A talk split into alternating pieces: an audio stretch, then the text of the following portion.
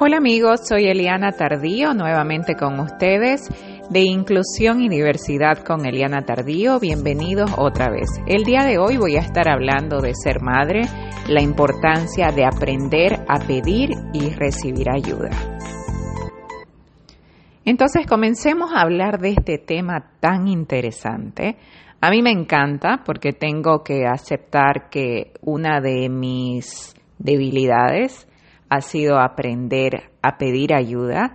Y todos tenemos un pasado y obviamente tenemos una razón por la cual se nos hacen difíciles las cosas, no pasan porque pasaron, pasan porque hay un trauma, hay una vivencia, hay una experiencia o nuestra propia vida, aunque no haya sido traumática, es lo que aprendimos de las personas con las que convivimos, lo que nos enseñaron los padres y es así como muchas veces somos el resultado de los prejuicios que hemos venido arrastrando y también obviamente aplica a cómo somos el resultado de la inversión de amor, de estructura, de cosas buenas que nos han sucedido en la vida.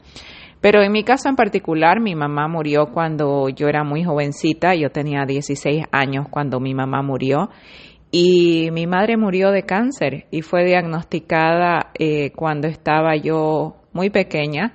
Entonces, a lo largo de la vida para mi madre, creo que su objetivo fue criarme fuerte y hacerme fuerte, porque veía en mí el potencial de poder salir adelante y también de muchas maneras creo que veía en mí la continuación de ella y veía en mí la esperanza de que mi hermano menor iba a estar bien el día que ella parta. Entonces, Siempre me enseñó a ser autosuficiente y responsable y crecí con esta repetición constante de que yo podía, de que yo tenía la fuerza para hacerlo, de que yo no necesitaba de otras personas y que iba a poder salir adelante. Sin duda es una de mis mayores fortalezas como ser humano, pero en muchas etapas de mi vida y en momentos de mi vida también se ha convertido en una debilidad cuando no he pedido ayuda, o no he querido recibirla porque no he querido aceptar que la necesito y que incluso cuando siento que no la necesito, me hace bien recibir ayuda porque no soy una persona eh, sin necesidades básicas, eh, no soy una persona que, que sea algo fuera de serie o un superhéroe, entonces incluso a veces cuando somos conscientes de que no necesitamos la ayuda en ese momento y pensamos, no, si estoy bien, ¿para qué voy a recibir la ayuda? Puede que en ese momento la ayuda sea ese regalo que nos hace falta para seguir adelante en el futuro, cuando eh, vamos a estar recargados o vamos a recibir algo que no esperábamos y ya esa ayuda nos dio un poquito de impulso, nos dejó descansar un poquito más y estar más lúcidos y estar fuertes. Así que eh, para mí el momento en el cual describí el poder, descubrí, perdón, el poder que tienen los demás en mi vida y el poder de recibir ayuda fue sin duda cuando me convertí en madre. Y aún así, en mi mente, y como pasa en la mayoría de las madres, eh, nadie ama, conoce o puede cuidar a sus hijos mejor que ella. Y ese es mi caso también. Para mí, nadie puede hacer el trabajo que yo hago mejor que yo y, obviamente creo que nadie ama a mis hijos como yo, pero eso no significa que no podamos aprender que las personas que forman parte de la vida de nuestros hijos, no necesariamente y directamente de la nuestra, son personas que también tienen algo único para darles y también tienen amor único para entregarles y también es un amor igual de valioso y poderoso, aunque no sea el mismo que el nuestro. Significa pedir ayuda que vamos a tener que comprometernos como madres y como mujeres y como seres humanos, si, si alguien que está escuchando no es madre, también como padre y como individuo, necesitamos saber y necesitamos aceptar que necesitamos descansar. Sé que para muchas personas eh, cuando escuchan algo así dicen, ay, qué absurdo, si es obvio que todos necesitamos descansar. Es obvio, pero por alguna extraña razón, algunas mujeres, algunas madres no lo hacemos. Es obvio, pero creemos que no necesitamos descansar. Necesitamos tener sueños personales, importantísimos. No podemos olvidarnos de nosotras mismas porque la maternidad no tiene que ser una vida de sacrificio, sino una vida de engrandecimiento, una vida de, de conocernos, de descubrirnos, de fortalecernos, de seguir creciendo en todas las áreas porque cuando crecemos en todas las áreas como mujeres es cuando más fuertes somos y cuando mejores madres vamos a ser. Necesitamos aprender a hablar de otras cosas que no sean nuestros hijos. También eso es tan importante, porque si estamos sumergidas en la maternidad al punto tal que no tenemos otro tema de conversación, significa que algo estamos haciendo mal. Nos hemos olvidado de quiénes somos y nos hemos olvidado de todas las otras facetas que nos dan ese balance como seres humanos individuales. Necesitamos decir no Necesitamos aprender a decir no a muchas personas y muchísimas veces, porque también está esta tendencia de decir sí a todo y creer que todo lo podemos y que todo lo podemos hacer y somos madres y queremos ser mejores amigas y queremos ser las mejores hijas, las mejores esposas, las mejores parejas y la verdad es que no se puede hacerlo todo. Y diciendo no es como ponemos límites para poder guardar, respetar y celebrar ese espacio sagrado que es ese tiempo que tenemos que tener para nosotras de no hacer nada. Por amor necesitamos enseñarles a nuestros hijos a ser autosuficientes dentro de sus propias capacidades. Por amor a ellos, pero también por amor a nosotros, porque tenemos que ceder control. Tenemos que entender que quizás en este preciso momento estoy trabajando muy fuerte porque mi hijo no puede hacer ciertas cosas, porque mi hijo está pequeño, porque tengo varios niños pequeños. Y está bien, esto es lo que te toca ahora. Pero esto no es lo que te tiene que tocar la vida entera, porque a lo largo de la vida vas a encontrar herramientas para encontrar ese apoyo y darte un descanso. Y también a lo largo de la vida vas a crecer junto a tus hijos para que ellos ganen esa independencia y llegues al momento en el cual también sientes que puedes pensar en ti misma y que puedes hacer cosas por ti misma. Las madres que aspiran a ser perfectas, y me incluyo yo en muchísimas oportunidades, terminan enfrentando crisis en las cuales ni siquiera se dan cuenta que están viviendo en crisis. Qué triste para nosotros, ¿no? Pero qué real. ¿Cuántas veces estamos viviendo en crisis, pero porque nos creemos que somos lo máximo, que somos superhéroes, que somos especiales, que somos las más sacrificadas y las santas del mundo, ni siquiera nos damos cuenta el daño que nos estamos haciendo en ese momento al no aceptar que necesitamos ayuda.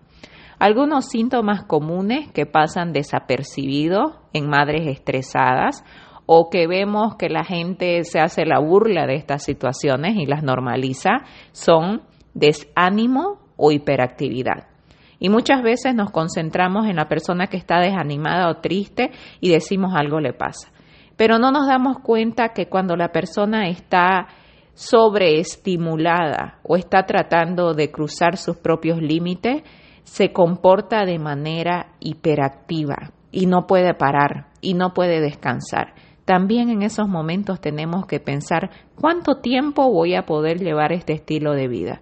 ¿Por qué es que no puedo parar? Porque no es sano, no es saludable, no es normal. Vemos también impulsividad o demasiada sensibilidad o somos las personas reactivas que cualquier cosa nos hace explotar porque estamos cargando tanto que ya no sabemos cómo manejar tantos sentimientos, o nos volvemos las personas hipersensibles que sin darnos cuenta comenzamos a llorar ante cualquier estímulo y nos rompe cualquier cosa que pasa. Muchísimas veces no lloramos por nuestros propios problemas o nuestras propias vidas, pero apenas sale algo en el televisor o escuchamos algo triste, rompemos en llanto. ¿Por qué? Porque estamos viviendo en estrés.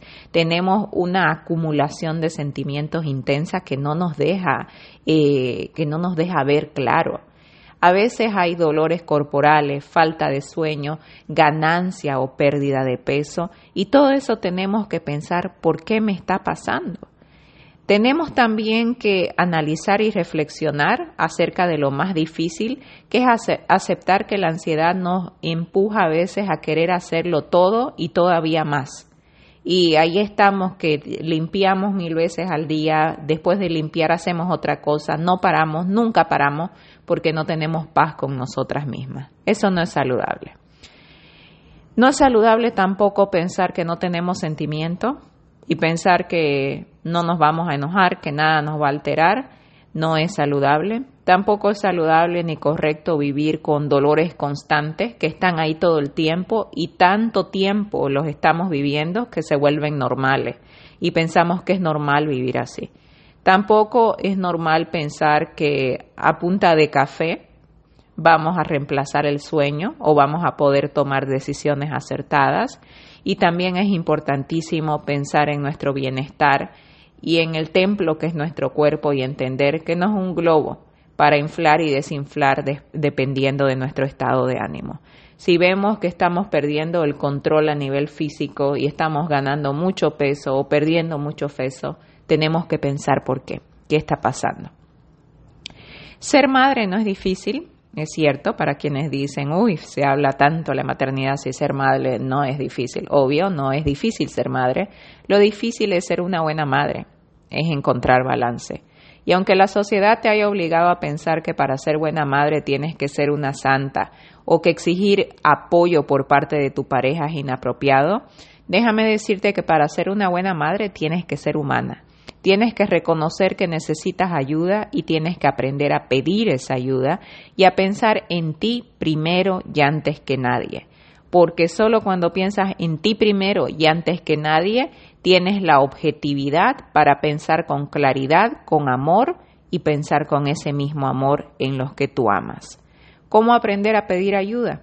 A mí en lo personal me ha tomado muchos años sobreponerme a mis propios prejuicios relacionados a la maternidad e incluso teniendo la oportunidad de que mis hijos tengan un asistente, por mucho tiempo no podía ni imaginar la idea de compartir la responsabilidad con alguien más que nunca sería tan buena como yo.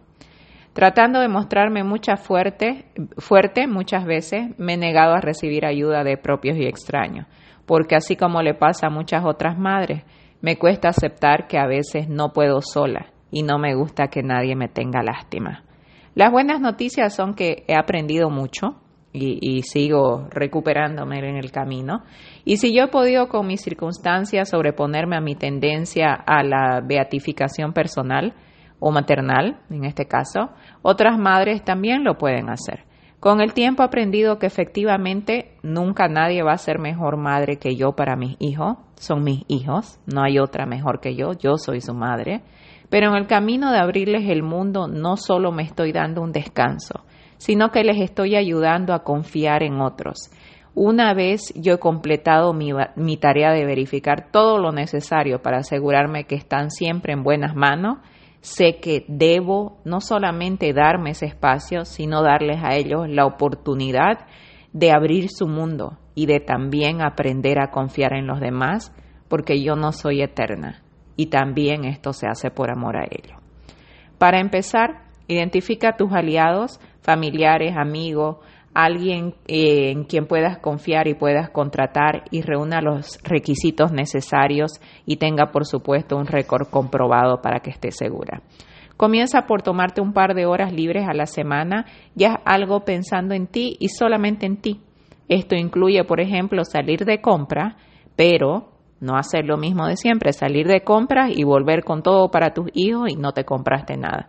Trata salir de compras y comprarte algo para ti, solo para ti y para nadie más que para ti. Piensa en quién eras antes de convertirte en madre.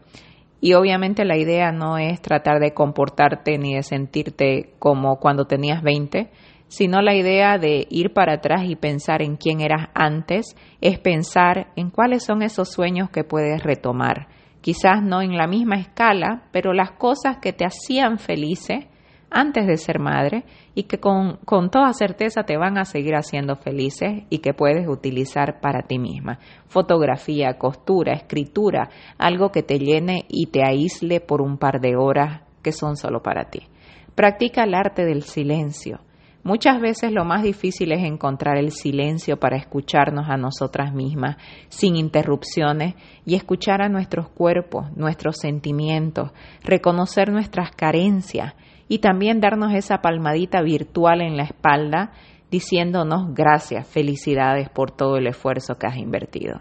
Si no tienes familia, amigos ni una situación económica estable para contratar ayuda, conversa con otras mamás, crea equipos y grupos en tu comunidad y juntas trabajen por darse ese respiro, intercalando tiempo para que alguien cuide de los niños y la otra pueda salir, etcétera, etcétera.